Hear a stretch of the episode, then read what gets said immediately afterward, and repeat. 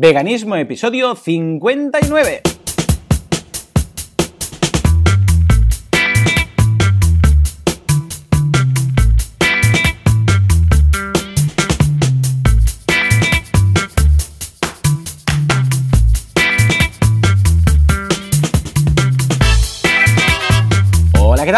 Buenos días a todo el mundo y bienvenidos un día más, una jornada más, un domingo más a Veganismo, el programa, el podcast, en el que hablamos de cómo ser vegano sin morir en el intento y también sin hacer daño a nadie, que de eso se trata. Como siempre, como cada semana, Joseph de la Paz y Joan Boluda, servidor de ustedes. Joseph, ¿qué tal? ¿Cómo vamos? Uh, bueno, eh, en lo personal una semana muy movida y... Eh, con mucha energía, mucho sol, como veíamos antes, eh, y el sol es sinónimo de, de energía, de salud, de, de, buen ánimo, así que muy bien, empezando la semana de nuevo. Eh, y sobre todo un episodio como el de hoy, tan especial, tan especial. Ay, sí, ay, sí. Cuéntanos, cuéntanos qué vamos Estoy a hacer en el episodio de hoy. Hiper contento, Joseph, estoy muy contento. ¿Por qué? Porque hoy tenemos invitada. Sí, señor, hoy tenemos invitada. Pero es que además eh, la invitada está en Londres. Es decir, que hoy hacemos un programa muy europeo, porque estamos en Barcelona, bueno, en Mataró, de luego en Israel y luego en Londres. O sea que imagínate, es una locura. En fin, hoy la invitada, atención, porque estoy súper contento. ¿Por qué? Porque es mi pediatra. Bueno, no mi pediatra, porque ya no voy al pediatra, pero la de mis niños. O sea que estoy muy contento de tenerla aquí. Ella es eh, Miriam Martínez Viarge y la podéis encontrar en mipediatravegetariano.com. Echadle un vistazo que está muy bien. Miriam, muy buenos días. Hola, buenos días a los dos y a todos. ¿Qué tal? Gracias, qué bien, gracias por venir. Qué ilusión tenerte aquí en el programa. Nada, gracias a vosotros por invitarme, un placer. No, no, yo, vamos, encantadísimo de, de tenerte aquí, eh, Joseph. Has visto esto, cada vez va más, ¿eh? Tenemos invitadas interna bueno, internacionales, ¿no? Pero europeas, de fuera de España, fuera de Israel. ¿Qué te parece este, Sí. este vamos, programa a tres bandas europeas?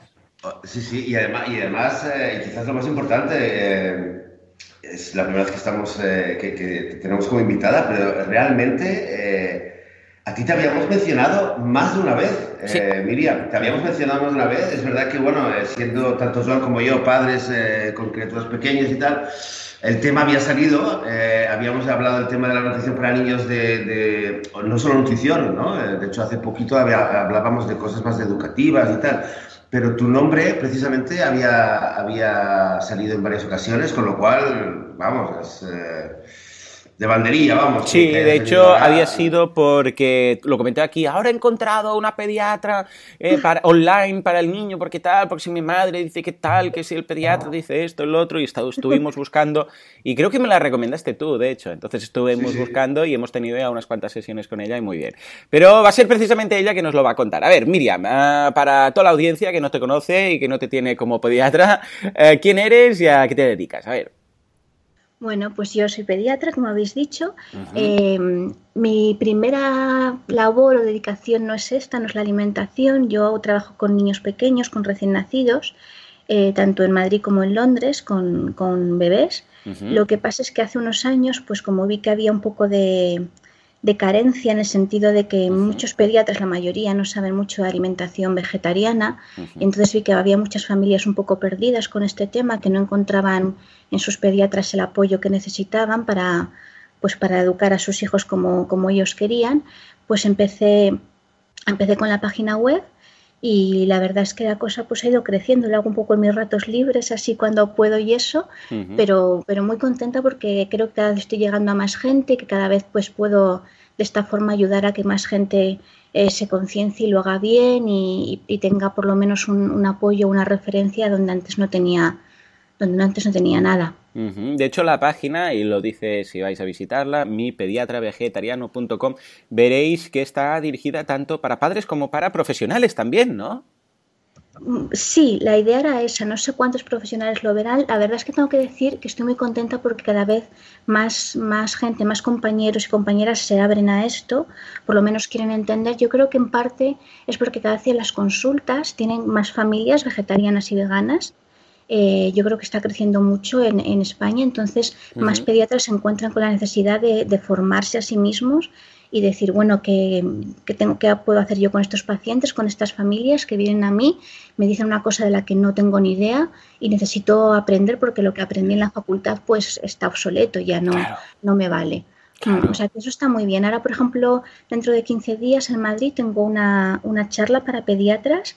Mm. Está el curso de actualización de pediatría nacional y, me han pedido que haga un taller de dos horas. Además, estoy haciendo un curso online con ellos y estoy muy contenta porque, porque veo que hay interés por aprender.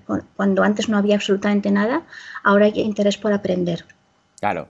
No, no, lo veo. Genial, qué bien suena eso. Sí, sí, lo veo estupendo, porque claro, de hecho quiere decir que Ah, tanto a nivel de padres como a nivel de ah, mm, profesionales, como en este caso, hay cierto interés. Los padres porque, bueno, pues mm, son, normalmente, yo, yo lo veo, ¿eh? en mi caso fue así. Yo, ah, cuando, claro, nosotros fuimos veganos, eh, pasamos al veganismo y todo muy bien, todo muy correcto, pero entonces pensamos, bueno, ya los niños, ¿qué? ¿no? En ese momento teníamos dos y mi mujer estaba embarazada del tercero, con lo que, ¿ahora qué hacemos? ¿no? Ahora, ¿cómo, cómo lo vemos? y claro, ahí sí que requirió, así como nosotros, ningún problema, pues nos buscamos la vida, nos informamos, leemos, buscamos, preguntamos, leemos libros. Ah, claro, para los niños decir, esto no basta, vamos a dar un paso más y en este sentido empezamos a buscar, que fue cuando te encontré, ¿no? Ah, tú, a través de la página web, también tienes una sección para hacer consultas online por Skype, ¿verdad? ¿Qué tipo de, eh, qué perfil de persona te contacta? ¿Son todos estos padres primerizos, no primerizos en el sentido de primer niño, sino primerizos en el mundo del veganismo, ¿eh? Ah, que te preguntan, son profesionales, hay un poco de todo. ¿Cómo va el tema?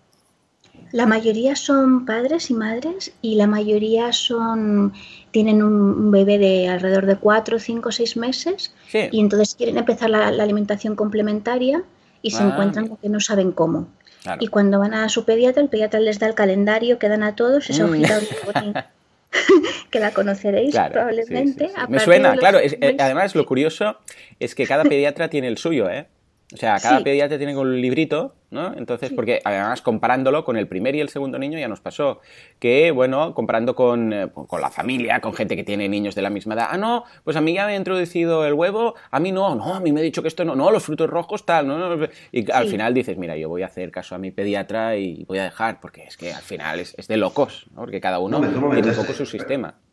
Perdón, perdonadme, ¿esto, lo podéis explicar? yo no lo conozco, quizás hay eh, más oyentes que no están en España y no lo conocen también esto. ¿Qué, es esto de la lista? De sí, sí, adelante, Miriam, que tú, tú sabrás más un poco todos estos pasos. Mejor. La verdad es que en mm. esto de la alimentación complementaria en España hasta ahora se ha hecho de una forma muy rígida. ¿no? Entonces, cuando llegaban los seis meses, pues tu pediatra te decía, ahora puedes introducir, métele tal cosa, o cereales, o luego decían mm, pollo, o carne de ternera, o tienes que ser estas verduras, pero no estas, o estas frutas, pero no estas, o hay que hacer las papillas con tres frutas, o con cuatro, con dos, con así. Entonces, cada mes te decían las cosas que podías ir dando a tu bebé y, las cosas que no podías dar de ninguna manera, y era un calendario bastante estricto.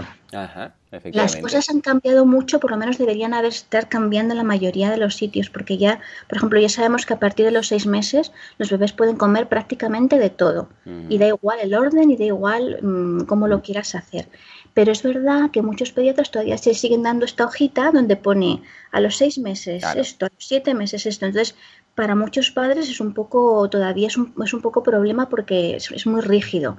Yo creo que esto un poco es respuesta de lo que sería la comodidad, ¿no? El hecho de decir, a ver, ¿cómo lo hacemos? Pues mira, vamos a establecer este orden, un poco de sentido común. Hombre, claro, no le vas a empezar a dar frutos secos pues, sabiendo que pueden haber alergias, intolerancias importantes, ¿no? Pero bueno, dale, también el hecho de no, mezcla, ah, no empezar con muchas cosas es básicamente porque imagínate que tiene una intolerancia a algo y le has dado, y has mezclado no sé cuántas cosas el mismo día. Dices, ¿ahora qué le habrá sentado mal? ¿no? Bueno, pues el hecho lo que decimos, el hecho de decir, mira, introduce esto. Si ves que le sale alergia o unas ronchas de, yo la boca o no sé qué, será que igual es intolerante, no le des más, espera, ves mirando.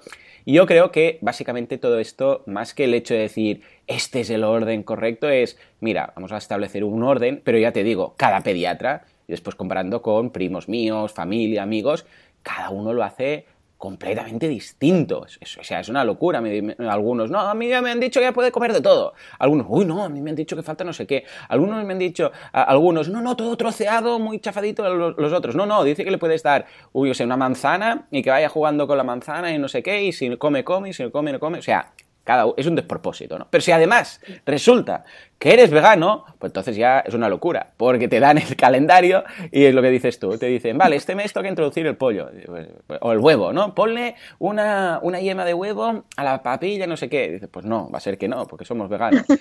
O el pollo, o no, tampoco, o esto, o lo otro. Entonces, claro, precisamente esto son las dudas, ¿no? De decir, bueno, ¿y ahora qué le ponemos? ¿no? Bueno, pues alguna variedad habrá. Ah, ¿Cuáles son las, las consultas, las preguntas más frecuentes, lo que más preocupa a los padres con estos niños que quieren ah, ser pues algún tipo de vegetarianismo o veganismo directamente?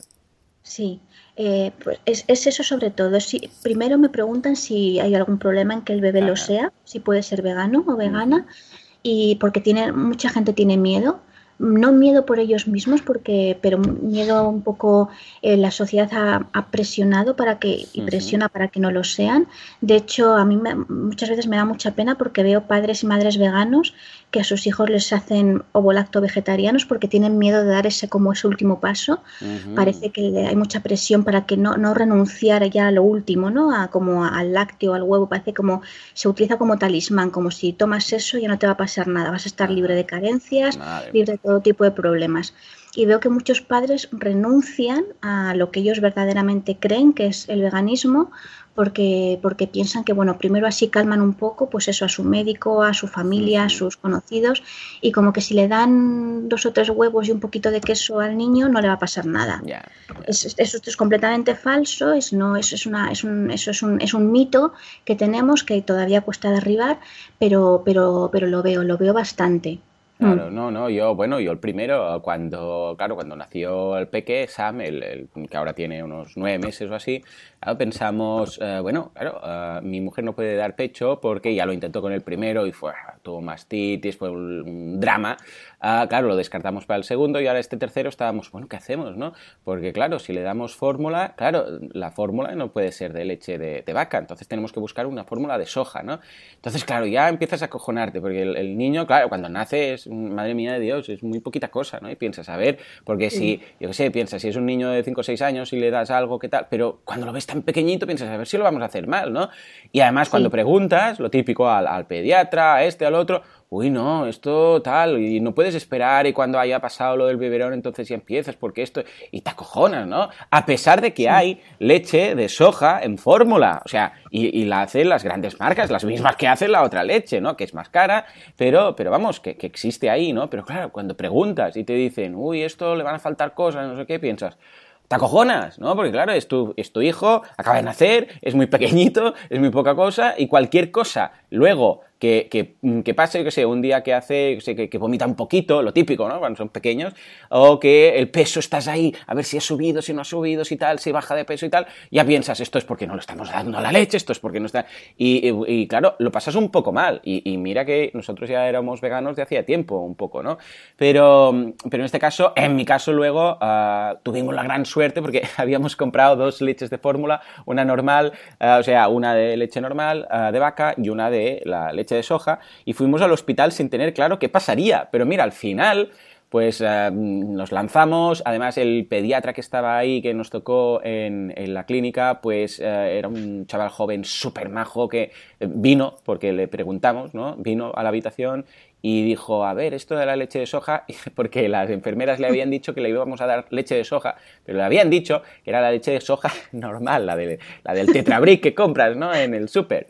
Entonces, claro, vino un poco preocupado, pero cuando vio que veníamos con la leche de soja normal, dijo, madre mía, pues por supuesto que sí, que le podéis dar esto, si esto va preparado y tiene todos los complementos, todas las vitaminas. Hay bebés que son intolerantes, de, que, no toleran la leche o no toleran la leche de vaca o la lactosa, ah, y les dan esto y, vamos, está de lo más tranquilos del mundo. Y eso ya fue la tranquilidad total de decir, menos mal, ¿no? No sé si eh, te lo han comentado, te ha pasado en alguna ocasión o al menos eh, sabes que esto puede ocurrir. Bueno, sé que puede ocurrir lo contrario. Hmm. Lo contrario es que hay gente que no está bien informada y, cree que puede dar leche de soja de tetrabric. Y eso sí que puede ser un problema. O gente que quiere hacer sus propias fórmulas en casa ah. y eso, eso puede tener consecuencias muy graves. Eso sí que no lo podemos hacer. Eh, o sea, la leche que se tiene que utilizar, como tú acabas de decir muy bien, lo que hicisteis vosotros es perfecto, es una leche de soja o una leche de arroz hidrolizado, que ya existe también la fórmula de arroz hidrolizado de, fórmula hecha en polvo para bebés, especial para bebés, que las hacen los laboratorios que fabrican estas cosas. Entonces, estas dos opciones son vegetales y se pueden utilizar, pero lo que no podemos hacer con un bebé pequeño es darle una leche tetrabric mezclada con cualquier cosa. Como tampoco le podríamos dar leche de vaca en tetrabric. Claro, ahí está. Ahí está. O sea, que no es un problema específico de la leche de vaca o, de, o sea, de la leche de soja o de la leche de arroz. Es que tiene que ser cualquier cosa que demos para bebés que no sea leche de madre, que no sea leche materna, tiene que ser una leche especialmente preparada, porque nada, absolutamente nada, puede sustituir a la leche materna sin que haya un proceso de adaptación. Claro. Mm, sea cualquier cosa que demos. O sea, que el sí, totalmente. Tan, tan, locura sería darle leche de, soja de tetrabric como leche de vaca normal de claro, Claro, claro, no se puede. No, no, completamente. De, hecho, te pones a mirar todo lo que incorpora la, la, la fórmula cualquiera, ¿eh? Cualquier fórmula, vegana, no vegana, y ves que ahí está, vamos, hay vitaminas de, toda, de todo tipo, o sea, es que hay una locura. Y en este caso también, evidentemente, B12, ¿no? que es la que comentábamos. Vale, a ver, entonces, alguien que tenga niños y sea vegano y diga, vale, pues venga, eh, yo más o menos lo tengo claro, pero para los niños, ¿hay alguna cosa que debería tener en cuenta en el momento en el que le vamos introduciendo y las distintas etapas de, de crecimiento de los niños? Algo que dirías, mira, estaría bien, por ejemplo, sustituir ¿no? Pues en el momento en el cual normalmente pues, eh, empezarías a darle carne con este tipo de cosas, o no olvidéis esto, o algún complemento. Esos tips que crees que deberíamos tener en cuenta todos los veganos que tenemos en niños. Vale, para los es, hay que importante, es importante diferenciar entre los mayores y los menores de dos años. Los de más de dos años pueden y deben comer como el resto de la familia. Vale. No, hay ningún problema con eso. Siempre para toda la familia. Mucha fruta, mucha verdura, que la verdura es el plato, el, componente principal del plato, y una pequeña proporción luego de cereales y otra de legumbres o de alimentos derivados. Y eso con eso construimos nuestros platos todos. Verdura, verdura, verdura y luego pues arroz o pasta o pan o, gofio o polenta o cualquier cosa que queramos mm, eh, de cereal, preferentemente integral. Y luego otra parte del plato que sea pues una legumbre o un derivado de la soja, por ejemplo, pues tofu o tempe o también seitán, y con eso tenemos nuestro plato. Vale, o sea, esto a partir de dos años, ¿eh? Ya come como el resto de la familia. Y para todo el mundo. Estupendo. La verdura, da igual que sea verdura cocida o verdura cruda, es decir... Da igual, ¿sí? da igual. Es bueno, puede ser lechuga o puede ser mm, col hervida, ¿no? Todo es verdura. Sí, Sí, eh, a veces es mejor, no es que sea mejor, pero lo bueno es ir combinándola, combinar diferentes tipos de verduras y unas veces sea cruda en forma de ensalada y otras veces sea eh, pues cocida o cocinada, porque de las dos formas se absorbe, se absorbe en diferente proporción unas vitaminas que otras, con lo cual es interesante que vayamos variándola. No toda, no, no siempre crudo es mejor.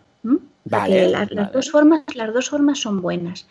Y Sí, y luego lo, más importante para la fruta y para la verdura que nos debemos acordar es mm. ir variando los colores. Ah, Cuanto más color hay en nuestra mesa, mejor, porque cada color representa un tipo de vitamina o de antioxidante diferente. Entonces, si por ejemplo ponemos cosas naranjas, cosas rojas y cosas verdes, nos aseguramos de tener diferentes vitaminas y minerales. Es muy curioso. Miriam. Es muy curioso porque cuando empecé a leer sobre esto, la dieta de los colores y no sé qué, ¿no? Leía cosas así y pensaba, madre mía, esto es una tontería, porque me están contando qué tendrá que ver el color de la verdura, el color de las frutas, el color de no sé qué, con lo que tal. Y después no, investigando, eh, me di cuenta que sí, que, pero que tiene detrás, tiene una explicación científica, no es que digas como por, los colores, no, sino por lo que dices tú, ¿no? Porque en función de las, las, vitaminas y las propiedades, los minerales, todo lo que tiene cada, eh, cada alimento, de ahí le viene el color color, ¿no? Sí, claro. Y además es una forma muy buena de acordarse. Claro. Y, de, crear variedad. Decimos, a ver, hoy he comido algo verde, vamos a poner un poquito de verde en este plato que hay mucho naranja. O si he comido mucho, mucho verde en el plato, pues puedo de postre tomar una naranja, para equilibrar, no para equilibrar, sino para complementar. ¿No? Y es, a ver, no tiene que ser todo en todas las comidas, pero es bueno que cuando abramos la nevera donde tengamos las frutas y verduras veamos diferentes colores oh, y a lo largo de la semana vayamos comiendo un poquito de cada color. Las cosas naranjas y rojas, por ejemplo, tienen mucha vitamina A. muchos carotenos. Oh, sí, es verdad. Mira, fíjate, la, zanahoria, los moniatos, que me encantan a mí, los moniatos y, las, y las calabazas. Los boniatos, claro, es lo que más vitamina A tiene. Por ejemplo, un boniato al día nos da toda la vitamina A que necesitamos un adulto y mucha más la que necesita un niño pequeño. Un solo boniato pequeño. Imagínate. ¿Sabéis que con los, los boniatos si se les dieron a los niños en África, donde hay tanto déficit de vitamina A, les curaba la vitamina A. Los boniatos son increíbles. Son una fuente muy concentrada de vitamina A, mm, en forma de carotenos. Pero, por ejemplo, luego tenemos las verduras verdes que tienen más, pues, tienen más hierro, tienen más calcio, el tipo de todas las coles, el brécol, todas esas. Entonces, cada, por eso cada color es importante. Y luego también tienen diferentes antioxidantes. Por eso también cuando vemos una lombarda, el color de la lombarda se lo dan unos antioxidantes muy específicos que no están en una coliflor. Son diferentes. Así como lilácea, ¿no? Sí.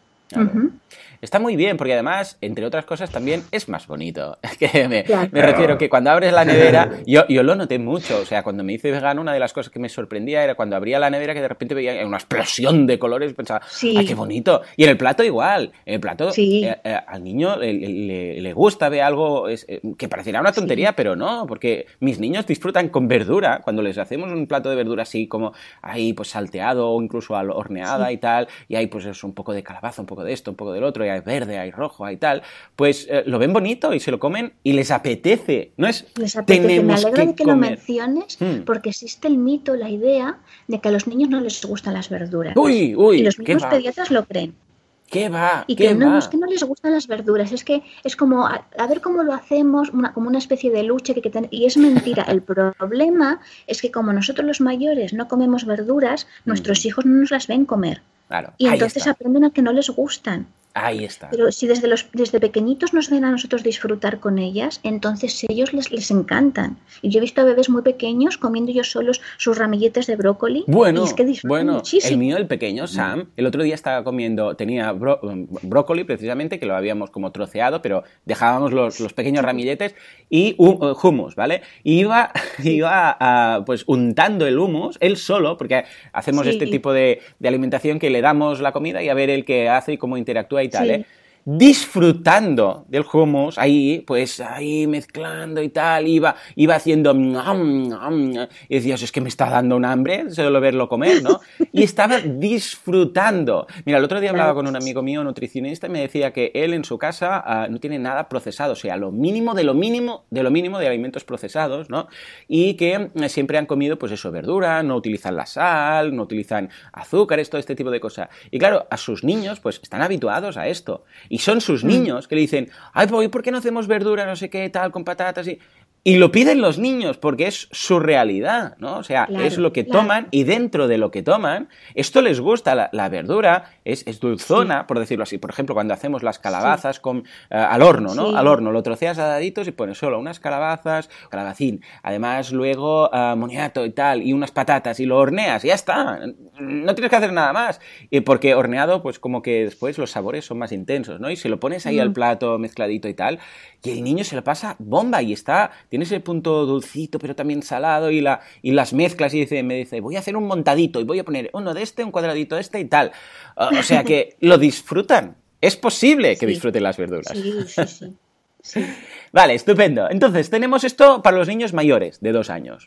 La alimentación de todo el mundo y que todo el mundo debería comer. Es decir, no vale decirle al niño, come la verdura y después tú no comer verdura, porque esto es inaguantable. No, porque los niños no son tontos y dicen, pero si a mí, ¿por qué me dan una cosa que ellos no comen? Además, los niños que no, son, no solamente es que no son tontos, es que son muy listos y lo hacen por su propia supervivencia. Un niño no prueba nada que los adultos de su alrededor no hayan probado antes, porque si no sabe que se puede envenenar.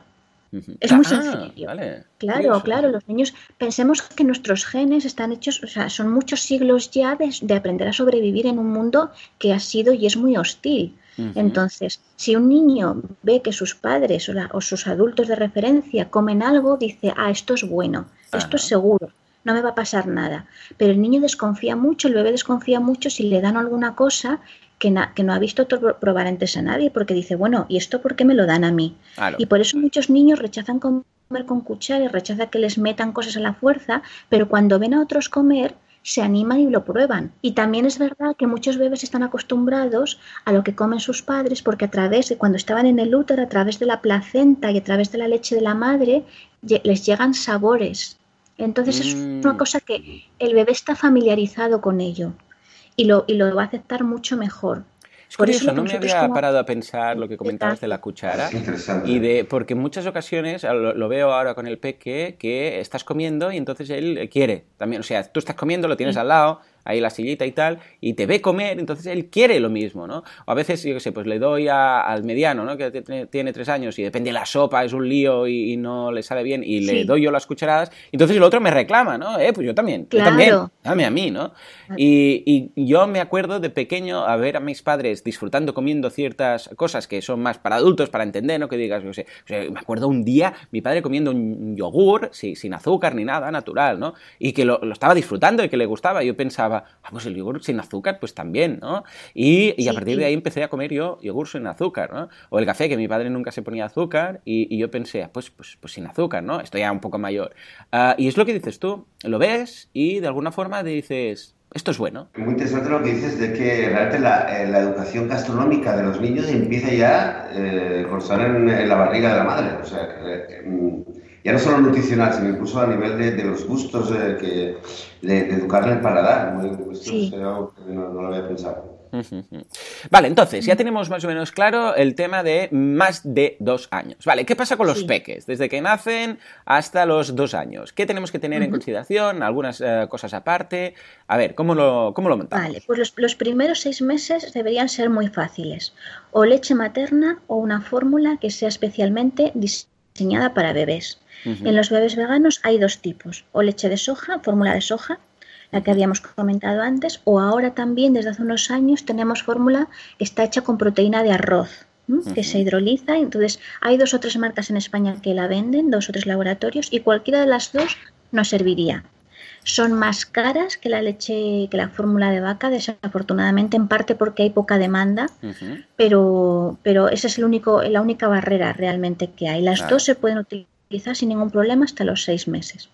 Y a partir de los seis meses, un poquito antes, depende del, bebé, o sea, no, los tiempos tampoco hay que considerarlo como algo rígido. Hay niños y niñas que antes de los seis meses ya están preparados preparados para comer otras cosas y hay niños o niñas que hay que esperar un poquito más, pero alrededor de los seis meses más o menos ya podemos empezar a darles otras cosas. Mm. Y podemos empezar a darles ah, lo vemos bastante en eh, cómo actúa el niño, ¿no? Porque eh, como nos lo dijiste en su caso y estuvimos un poco al acecho a ver y ves que, lo pide él, o sea que cuando le acercas, yo sé, una manzana pelada, por ejemplo, y se le acercas, y se la queda mirando así como, ¿y esto que me estás contando? O cuando la, agarra y se la lleva a la boca. ¿no? Entonces, ese sería un poco lo que comentabas de esto de depende de cada niño, eh, algunos ya están preparados, ¿no? Porque claro, no les puedes claro, preguntar. Porque cada bebé, cada bebé madura a su ritmo, como cada persona, cada persona. Entonces, cuando, cuando el bebé ya se está sentado en su sillita solito, aunque haya que ayudarlo un poco, pero se mantiene bien erguido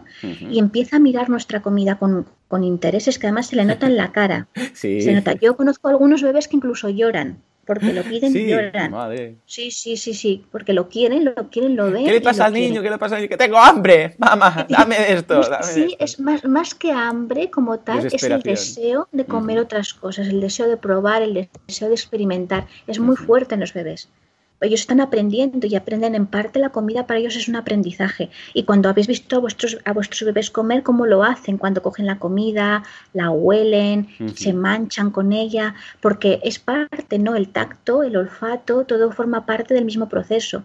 Por eso cuando les damos cosas con cuchara solamente, le estamos privando de una parte del aprendizaje muy importante, porque ellos no pueden tocar, no pueden oler, no pueden masticar igual. Entonces todo forma parte de eso. Entonces, cuando el bebé ya está sentadito ya, o sentadita, ya mira a su alrededor, ya quiere coger las cosas, eh, entonces es momento de que empecemos a darle para probar, porque lo está pidiendo.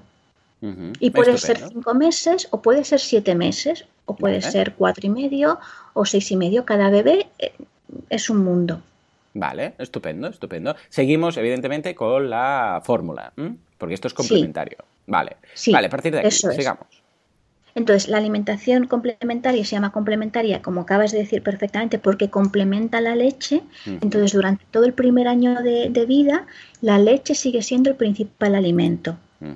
Y debe ser por lo menos más del 50% de lo que coma el bebé, debe seguir siendo leche. De cualquier de estos Y luego ya, poquito a poco, desde los seis meses a los seis meses, vamos ofreciendo cosas y el bebé nos va diciendo lo que quiere o lo que no quiere comer o lo que le gusta o lo que necesita. Nosotros vamos ofreciendo cada vez más. Como lo has dicho muy bien antes, la idea es que los alimentos los demos de uno en uno para ver la tolerancia.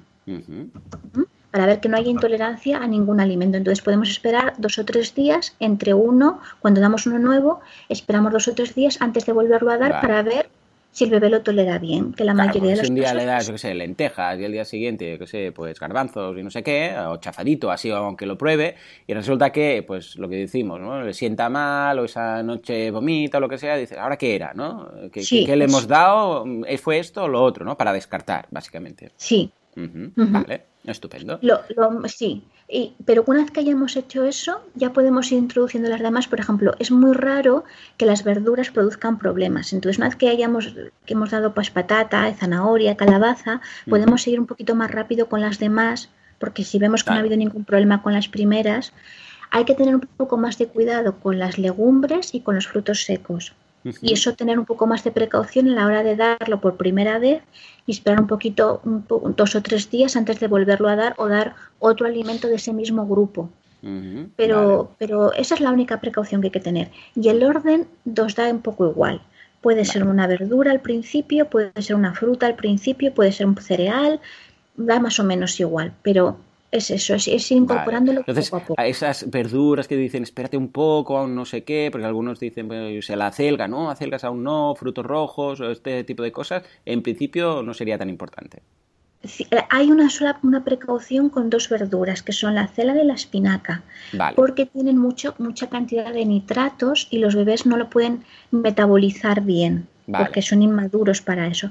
Y es mejor dejarlas para el, cuando, cuando cumplen un año, a partir de cuando cumplen un año. No pasa nada si ocasionalmente, por ejemplo, te hacemos con un guiso y hay un poquito de espinaca y le ve la prueba, pero que no tome mucha, mucha cantidad.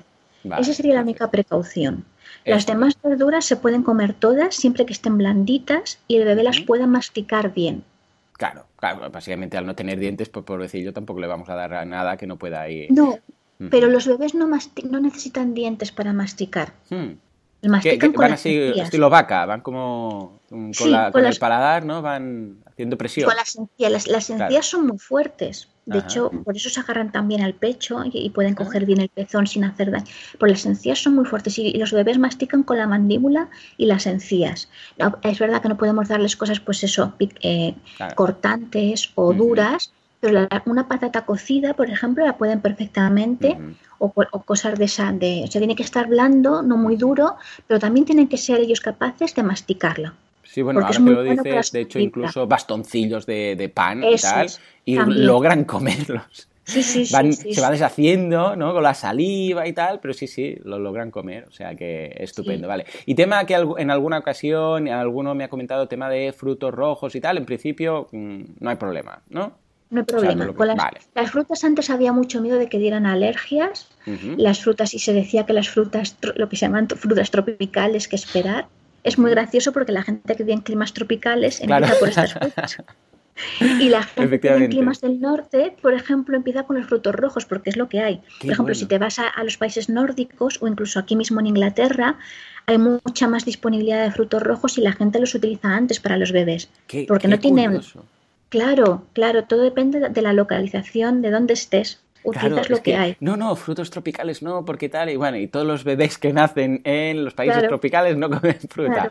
Claro, muy bien. Claro, yo la semana pasada hablaba con una familia que está en Río de Janeiro y que tienen un bebé pequeño, una bebé pequeña, y lo primero que le han dado pues ha sido mango, papaya, coco, porque es lo que tienen ahí, no van a darle una pera. Claro, claro, claro, totalmente comprensible. Vale, muy bien, muy bien, me gusta, me gusta. Vale, entonces, de este año, que es quizás el momento más eh, distinto, ¿no? Porque hasta el año dices, bueno, como me estoy dando la fórmula, no hay problema, porque sé que va cubierto en todo, y el otro es complementario. Hasta los dos años, que los dos años es cuando dices que ya come. Este año, de, un año a dos años más o menos, que va a dejar, y esto es importante, el tema de la leche, ¿de acuerdo? Poco a poco lo va a ir dejando. Claro, ahí teníamos todo lo que decíamos, las vitaminas, la B12, esto, lo otro que dices, todo esto es vital. ¿Qué tenemos que tener en cuenta durante este año para que no le falte al niño? Bueno, al niño y a los adultos, porque en el caso de los veganos ya sabemos que algún suplemento vitamínico ah, pues está más que recomendado en muchos casos.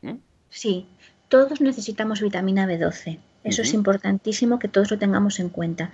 La vitamina B12 se puede tomar y se debe tomar de forma oral, o sea, la tomamos en la, por boca en los comprimidos eh, que hay una sola vez por semana es más que suficiente porque se toman dosis altas y eso nos protege de cualquier tipo de problema respecto a la vitamina B12. Vale, porque lo hemos comentado aquí en alguna ocasión, pero ah, recuérdanos, ¿por qué no podemos comprar una fruta o una verdura que tenga B12? ¿Qué pasa? ¿Cómo es que no hay? ¿Cómo es que no hay? Pues no hay porque eh, alguna verdura, alguna fruta puede tener pequeñas trazas si viene de la tierra contaminada, pero no la suficiente como para que podamos realmente confiar en que es suficiente para nosotros. Lo que pasa es que la vitamina B12 la fabrican las bacterias, no la fabrican ni las plantas ni los animales, la fabrican las bacterias. Las plantas no la necesitan, así que si tienen algo es porque hay un poquito de tierra a su alrededor que está contaminando la, planta en este sentido. En el suelo hay muchísima vitamina B12 porque hay muchas bacterias que la están produciendo continuamente. Cuando hace unos cuantos siglos nosotros comíamos directamente la fruta y la verdura sin procesar tanto, sin lavar tanto y eso, mucha de la B12 la cogíamos directamente de ahí. Claro, ¿Mm? o sea, tú tenías el huertecito y claro. Pues, pillabas la zanahoria o lo que fuera, como eso pues estaba, no, no, lo pasabas por ningún tipo de proceso de limpieza como ahora que, vamos, vienen las manzanas, vienen relucientes, como enceradas incluso en algunos casos, pues ahí ya consumías tu B12, ¿no? Pero ahora es mucho más difícil. Y los animales también en parte la obtienen, en parte la, obtienen del suelo y en parte la obtienen de sus bacterias intestinales, pero nosotros no podemos obtenerla de nuestras bacterias intestinales, no la llegamos a absorber. Como todo, la alimentación ha cambiado mucho y ahora todo es mucho más limpio, que en parte es muy bueno porque nos hemos quitado encima muchísimas enfermedades infecciosas que antes teníamos el problema.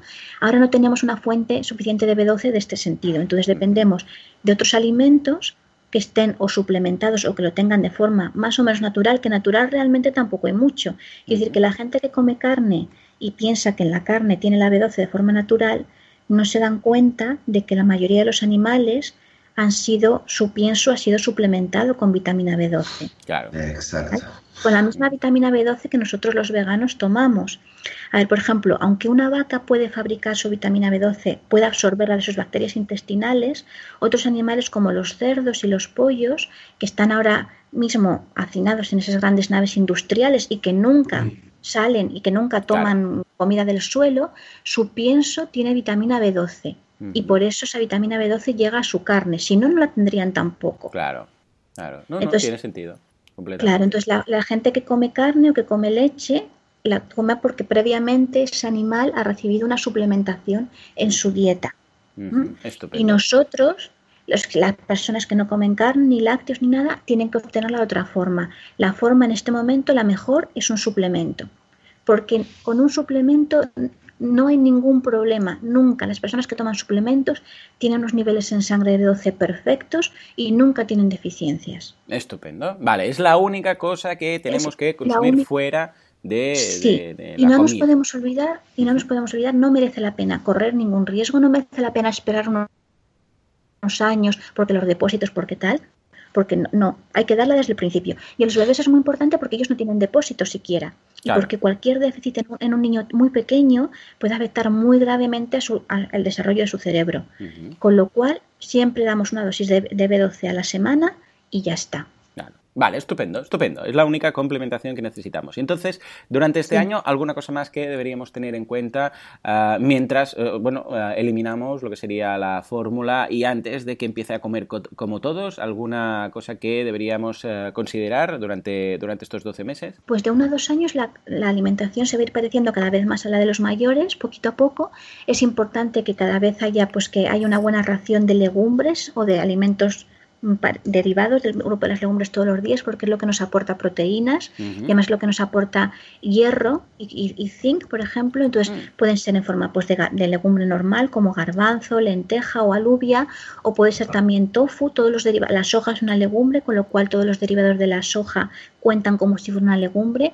El tofu, el tempe o la proteína de soja, eh, por, ejemplo, para hacer en forma de boloñesa o de hamburguesas o de cualquier cosa así. También la leche de soja los yogures de soja, todo esto son eh, fuentes de proteínas y de minerales. Y luego también una, otra, hay otra legumbre que a veces nos olvidamos un poco, que son los cacahuetes, que son, que son legumbres y que también pueden formar parte de, este grupo. Y también hay otra cosa que aunque no es una legumbre como tal, pero se parece un poco en cuanto a, aporte nutricional, que es el seitán. Que también se, se puede. Entonces todos los días tiene que haber un poquito de este grupo. Vale, estupendo. Eh, el seitán que eh, es curioso porque tiene una textura que al principio es un poco distinta, este punto esponjoso y tal, pero después, ah, vamos, en casa, seitán, seitán, qué bien, hoy seitán, es como si fuera, a saber, las nuevas salchichas, ¿eh? por decirlo de alguna forma. Claro, Porque además es mucho más, ¿sabes qué pasa? Yo me acuerdo mucho cuando, claro, cuando yo era pequeño, pues comíamos carne en casa, ¿no? Y mm. ah, de la carne, depende de qué carne, ah, que se, cuando a los niños se les hace bola, ¿sabes? Porque claro, la carne es dura, entonces depende de que, a ver, no va a pasar con pollo, pero por ejemplo con ternere y, este tipo de carnes, eh, van, van, ah, van masticando, masticando y les queda una bola y entonces tal. En cambio el seitán es, eh, al ser tan esponjoso, o sea, lo comen muy bien, o sea, muy bien. Bueno, el seitán además es lo que más se parece a, lo que más recuerda a mucha gente la textura de la carne conocida a los adultos. Sí, se parece, no, no tanto en sabor, pero sí es verdad que en textura y además es, una, es, una, es un alimento muy agradable de tomar de vez en cuando y eso y, está muy bien, sí, sí. Se puede tomar el seitán a partir de los 7 u 8 meses. El seitán es gluten puro. ¿Mm? Entonces, las personas celíacas, por supuesto, no lo pueden ni ver. Esa es la única precaución. Y los bebés pequeños, primero tenemos que darles algo con gluten, que se les puede y se les debe dar a partir de los 6 meses. Por ejemplo, la mejor forma es un poquito de pan, pan integral, bueno para que lo vayan masticando ellos. Después le podemos dar un poco de pasta o de cualquier otra cosa que lleve gluten y cuando ya veamos que el gluten lo tolera bien, lo toleran bien, podemos empezar a darle seitan. Estupendo. Lo veo, lo veo estupendo, lo veo genial. Recordemos eh, lo que comentabas, el tofu, eh, que sería tofu y seitan, que son las dos eh, variantes de mm, cuando, cuando eres vegano y quieres hacer este tipo de... Ojo, que yo lo veo bastante, sobre todo en adultos, bastante opcional, porque en la pirámide de la alimentación vegana tenemos, vamos, mm, todo tipo, vamos, lo tenemos todo cubierto, pero a veces a los niños pues les, encanta este tipo de platos y a los adultos también, ¿no? El tofu de la soja y el seitan, pues del, ah, como decías, del, que es gluten, o sea que es trigo, por decirlo así. Vale, entonces, ah, para acabar, algún tema de, porque hay muchos temas de complementación, ah, estilo, pues leche fortificada con calcio, leche fortificada con B12, leche con no sé qué, que son como extras que encuentras en algunas de las tiendas de, de complementación, bueno, de las tiendas en ocasiones veganas, ecológicas, todas estas. Ah, ¿Vale la pena comprar algún tipo de leche especial o suplementada o fortificada y tal? ¿O en principio con todo lo que tenemos ya estamos servidos? A ver, las leches, las leches vegetales que van enriquecidas con calcio son muy interesantes, sobre todo en los niños pequeños y también a veces en los niños más mayores, porque es una manera muy fácil de proporcionar calcio. Nosotros podríamos tener todo el calcio que necesitamos si tomáramos suficientes verduras verdes, porque es la mejor fuente de calcio. La mejor fuente de calcio son las coles verdes, lo que es la col crespa sarrizada, el brócoli, la rúcula, la colchina, los berros, pero esto, estas verduras eh, que antes los, los, los, humanos las hemos comido hace muchos siglos, las comíamos en mucha cantidad y nos proporcionaban mucho calcio, ahora cuesta más comerlas, se comen menos y sobre todo los niños pequeños pueden tener más dificultad para comerlas. Con lo cual, una forma muy buena de asegurarse de que están recibiendo calcio es tomar una leche vegetal que esté enriquecida con calcio. Puede ser de soja o de almendras o de avena. Estas leches llevan el mismo calcio que la leche de vaca cuando se han sido enriquecidas y se ha visto que es un calcio que se absorbe más o menos en la misma proporción que el calcio de la leche de vaca. Con lo cual es una forma muy buena a partir del año de edad de dar uno o dos vasos al día y eso complementa el calcio que reciben con, el resto de alimentos.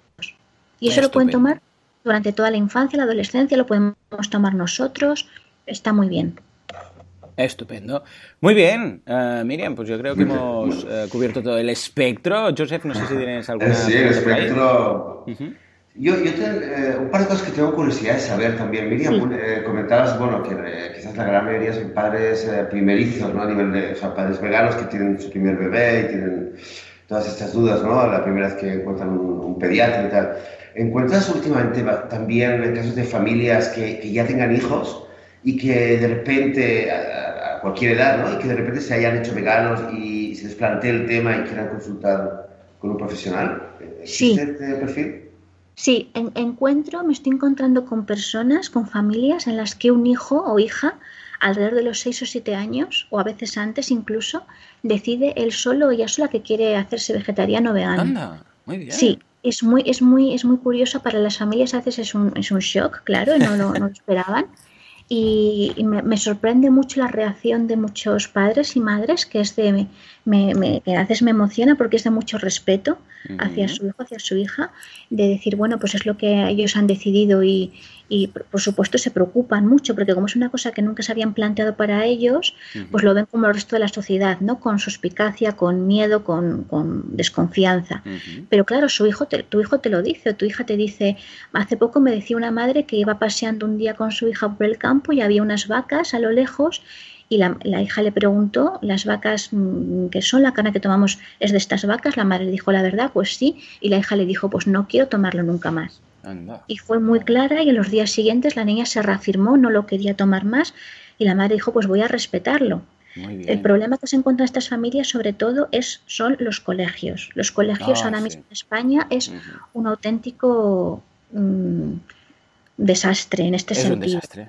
Bueno, los míos iban a comer y tuvimos que, quitarlos de la comida y ahora comen en casa. Pues precisamente por eso. O sea, Claro, es una pena porque ponen muchísimas pegas, no lo entienden, no, no, eso es.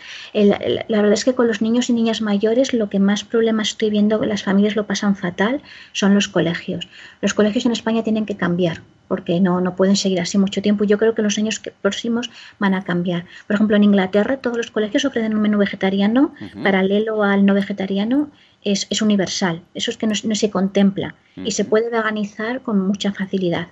Pero te planteas que cuando en las cárceles inglesas los presos veganos reciben una nutrición adecuada y se les dan incluso eh, en los por ejemplo en los en los es muy gracioso vamos gracioso. Y en las cárceles si hay un si hay un preso vegano aparte de darle una dieta vegetal se asegura de que cada semana tenga uno o dos tetrabricks de leche de soja un paquete de sí un paquete de Sí, sí, un paquete de nueces del Brasil para que tenga su selenio, lo dicen así, y dos o tres cosas más. O sea, se aseguran de que todos estén bien alimentados. Y sin embargo, nos vamos a los colegios españoles y hay una completa oposición, es, es de verdad, es una lucha, es una lucha muy grande.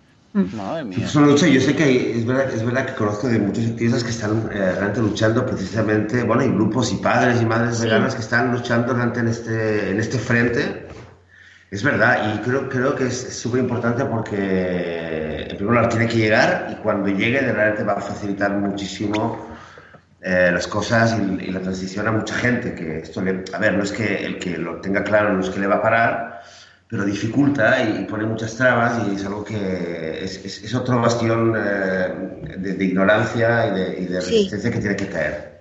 Exacto, es ignorancia. Y te das cuenta de cuánta ignorancia hay gente no tiene ni idea de nutrición en los colegios, a lo mejor profesores y eso, que se oponen con argumentos que son, que, son, que serían risibles si no fuera que el asunto es serio y que mucha gente, sobre todo cuando un niño o una niña decide que no lo quiere, y no le puedes hacer comer algo que no quiere porque es que lo pasan muy mal, es traumático y además es un atentado a sus derechos.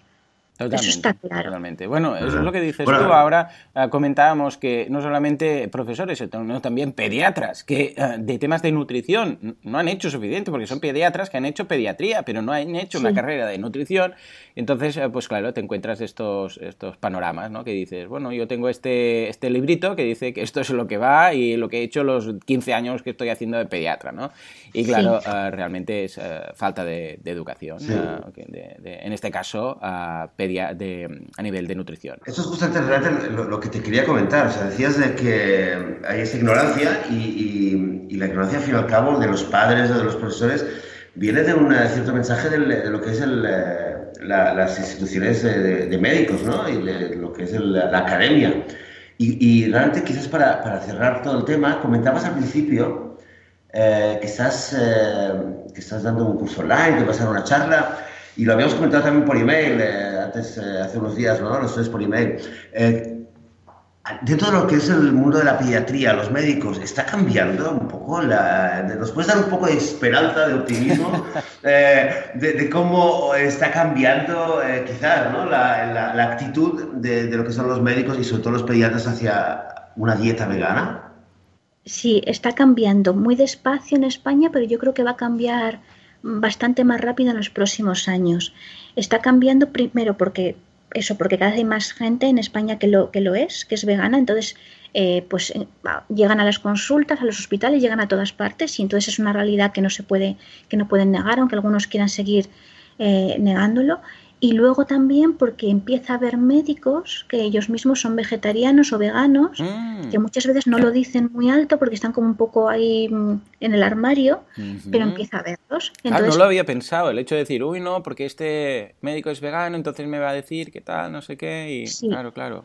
No, había pensado el, el efecto contrario, curioso. Sí, Sí, sí. Entonces, por ejemplo, muchas las nuevas generaciones ya cada vez hay más gente que es, que es vegetariana o vegana en, los estudiantes de medicina. Entonces, claro, ellos estudian y dicen, mm, pues esto, y lo, adaptan y ven que es una realidad posible. Y hace poco, el año pasado, yo estuve trabajando con dos estudiantes de medicina, estaban en su último año de carrera y querían hacer, eran las dos veganas, y querían hacer su trabajo de fin de carrera, querían enfocarlo al veganismo. Hicieron un trabajo muy interesante, una encuesta entre médicos de mm. diferentes especialidades, de atención primaria, de especialidades hospitalarias como cardiología, endocrinología, también pediatría, y les preguntaron, les pasaron un cuestionario para ver qué conocimientos tenían de nutrición vegana y qué, qué creían ellos que sabían y qué sabían realmente.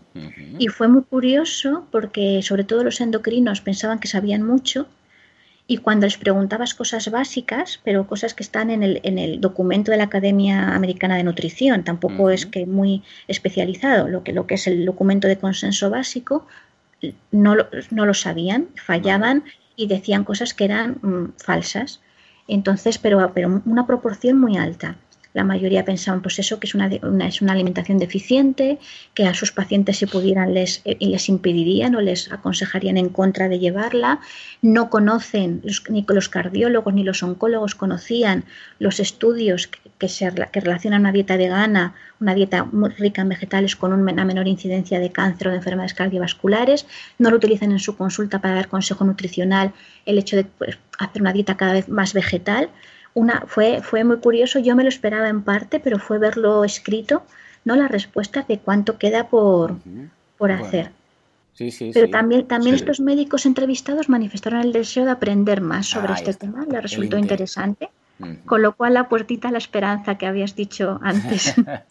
Pues sí, pues Bueno, recordemos que uh, Joseph ya ha hecho números, en principio en unos 40 y algo años. ¿Cuántos eran, Joseph, para que tuviera aquí más después de lo que nos cuenta Miriam, creo que lo vamos a cortar. Vamos a saltar tres, meses, tres años más, ¿no?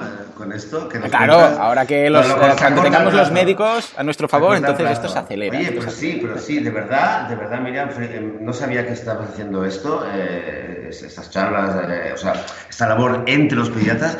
Yo personalmente, cuando yo vi tu, eh, tu, sitio web, eso lo descubrí hace bastante tiempo y en aquel momento, nos, eh, hace un tiempo nos escribimos y tal, eh, eso no te lo dije. A mí lo que me llamó la atención y hasta me emocionó, porque me, me, me dio un subidón de verlo, fue la página que tienes para los profesionales. O sea, eh, información sobre nutrición eh, para niños y tal, bueno, pues conozco en, en varios idiomas y tal, pero este, este mensaje, esta llamada que hacías tú a los otros pediatras y yo realmente me emocioné. En aquel momento dice, este, este sitio web lo guardo en mis favoritos y ahí me lo guardo y con esta mujer voy a hablar. Que lo sepas, ¿eh? que esta labor, eh, de verdad, un gran aplauso. Ay, me alegro, me alegro. Y ánimo, y ánimo porque es súper importante. Muy bien, muy bien. Pues claro que sí, le voy a enviar yo también a algunos pediatras, le voy a enviar la web del apartado de profesionales, ahí desde, en anónimo, ¿eh? Echa un vistazo a esto, que quizás te ayuda.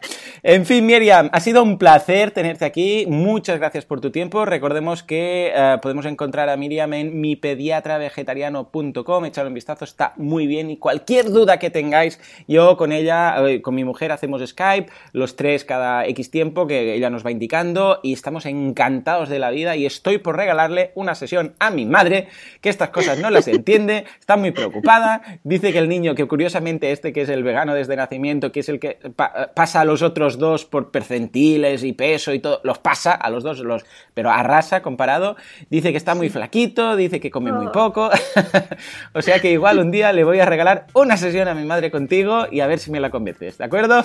Vale.